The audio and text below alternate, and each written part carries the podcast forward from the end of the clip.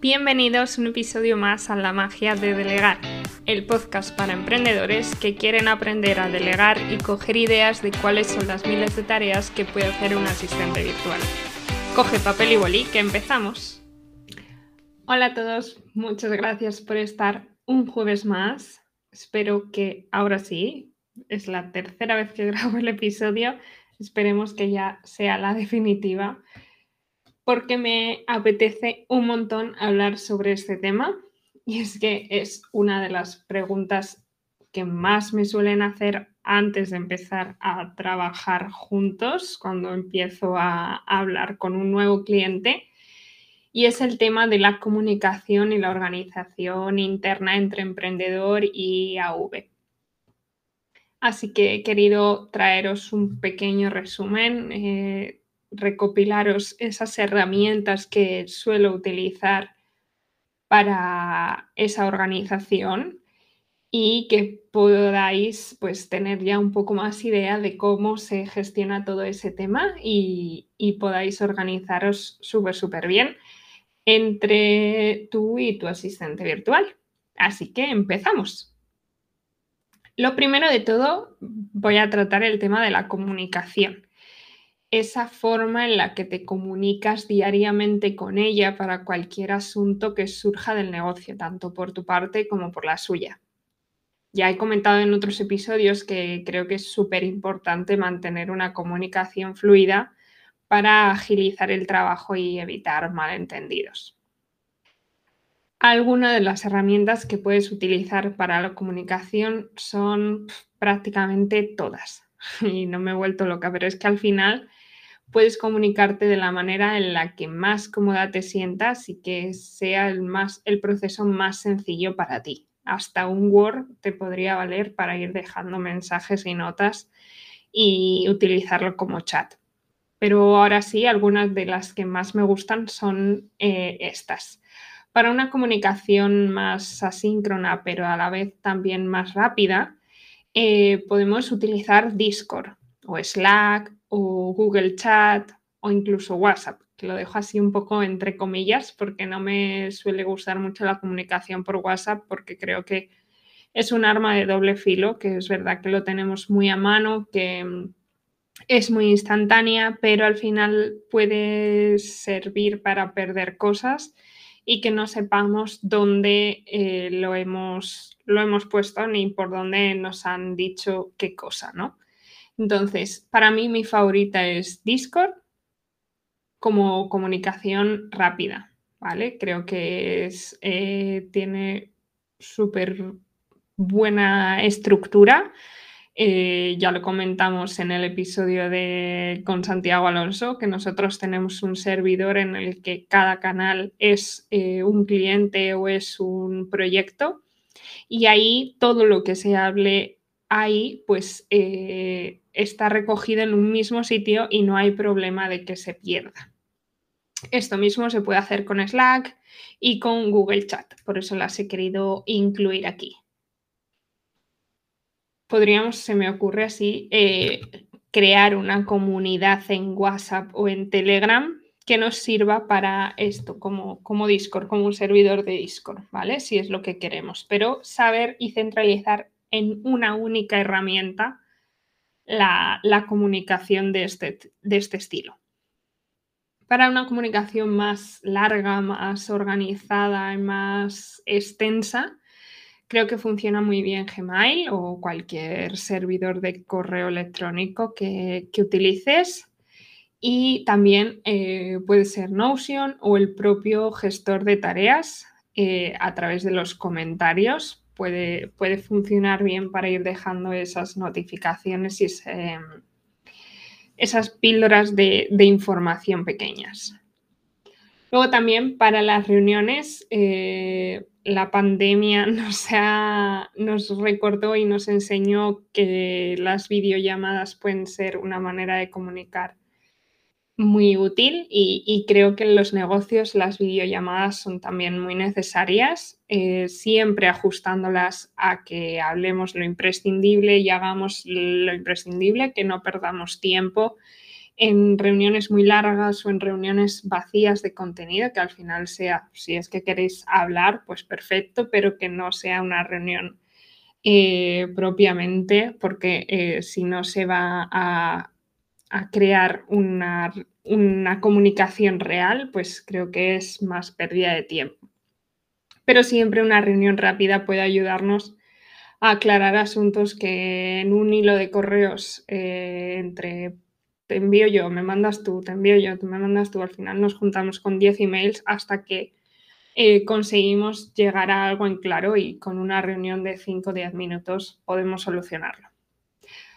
Para este, para este tipo de comunicación, para las reuniones, pues tenemos Google Meet, Zoom, Discord, incluye también canales de vídeo y audio en el que puedes hacer eh, una especie de videollamada Sí que es verdad que no se puede grabar, entonces pues si grabáis eh, como acta las llamadas, pues en Discord no los podríais hacer, pero eh, si es para algo rápido, pues también puede funcionar. Y Skype, eh, famoso y típico, que no me gusta mucho, pero es opinión personal.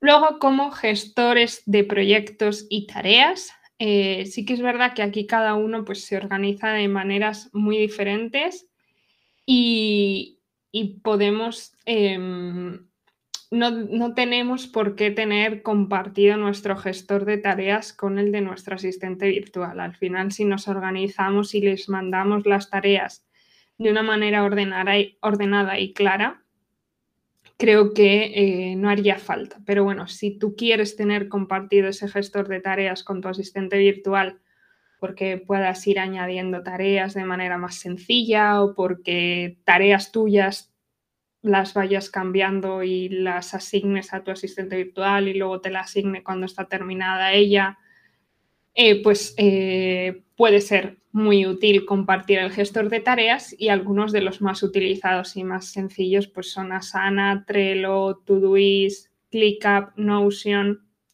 y bueno, cualquier gestor de tareas que, podáis utilizar y que se pueda eh, compartir.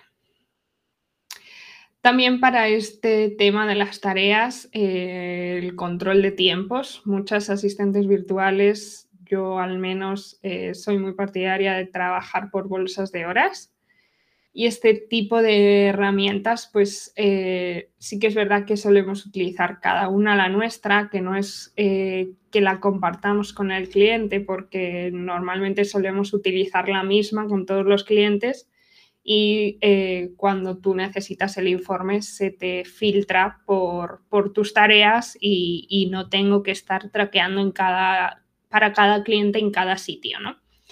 Pero si tú tienes un equipo eh, de varias personas y quieres analizar esa productividad o esa rentabilidad de los servicios que das y necesitas que esté todo volcado en una misma herramienta, pues puedes eh, crearle un usuario en, esa herramienta de traqueo, que pues mi favorita siempre es Toggle pero también pues tienes Clockify y también ClickUp tiene la opción de mm, no solo el gestor de tareas, sino también de traquear tiempos en, la propia herramienta.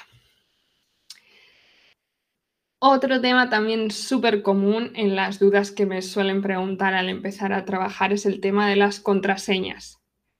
Es eh, un melón grandísimo porque es verdad que cada uno nos sentimos más cómodos compartiendo las, las contraseñas perdón, eh, de una manera, pero eh, lo más lógico y lo más seguro es compartirlas con un gestor de contraseñas. Sí que es verdad, pues que es muy cómodo copiar, pegar, esta es la contraseña y ya está, ¿no? pero creo que, eh, aunque esa sea una opción, creo que lo más útil es eh, utilizar, eh, lo ideal sería utilizar un gestor de contraseñas que te permita compartir con otros usuarios.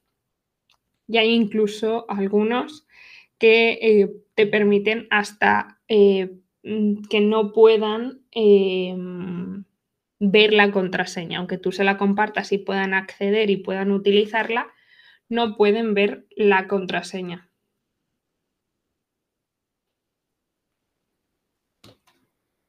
Algunos de estos gestores más conocidos son Bitwarden, Lats, Latspass,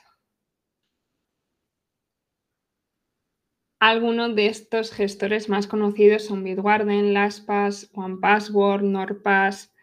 Eh, Bitwarden puedes crear una colección y compartir, añadir a esa colección únicamente las contraseñas que tú quieras y tener esa colección compartida. Eh, creo que la versión gratuita te permite dos usuarios em, y puedes eh, crear la colección compartida y tú tener tus contraseñas y otras eh, compartidas con, con tu asistente virtual. Igual ella también puede añadir a esa colección contraseñas.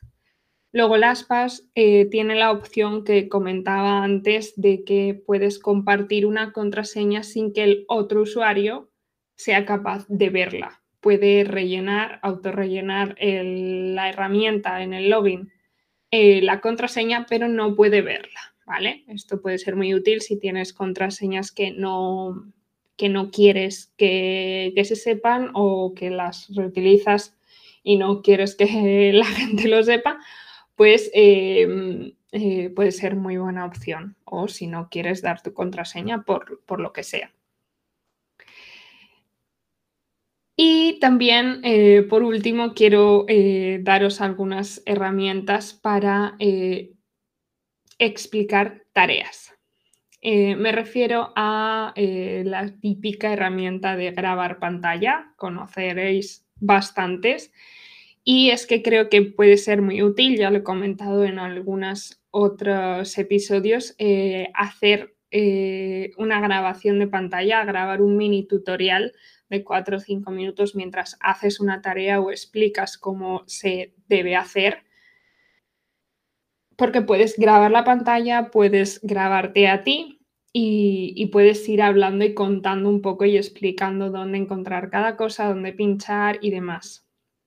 Creo que es una manera súper eficiente de hacer una documentación rápida, no, sustituiría a la documentación como tal, pero creo que eh, puede ser muy, muy útil para empezar a delegar esas tareas que, crees que solo tú puedes saber y que a lo mejor se hacen de una manera muy concreta y necesitas que se hagan exactamente igual, pues esta eh, opción eh, te permite enseñar cómo haces tú la tarea y así eh, que tu asistente virtual la pueda hacer exactamente igual. ¿Vale? Algunas de estas herramientas son Vidyard, Loom y yo utilizo una que te permite a la vez que grabas la pantalla te crea una guía en PDF paso a paso de dónde has ido pinchando que se llama Comodo Dex eh, que creo que es de pago. No sé si solo eh, la hay de pago o hay versión gratuita. Yo cogí una oferta en Absumo eh, una vez y ya no, tengo que pagar más. pero merece muchísimo la pena. Y nada, esto ha sido todo por hoy. Creo que he dado bastantes herramientas, bastante información sobre esas preguntas que siempre suelen surgir cuando empiezas a, querer delegar o cuando ya te has decidido y ahora dices, ay, ¿y ahora qué, tengo que hacer? ¿Cómo empiezo? Em, cualquier duda que os haya surgido o cualquier feedback que queráis darme o pregunta que, que queráis hacerme, ya sabéis que me podéis escribir. Eh, dejo todos mis enlaces en la caja de información. Y nada, muchas gracias a todos por escuchar este episodio, por haber llegado hasta el final y no os olvidéis eh, contarme qué os ha parecido el programa, valorarlo con cinco estrellas y compartirlo en redes sociales para que cada vez más emprendedores puedan quitarse esas tareas que no les dejan avanzar en su proyecto. Os dejo todos mis enlaces en la cajita de información, podéis contactarme por todas las redes sociales y nos vemos en el próximo. Chao.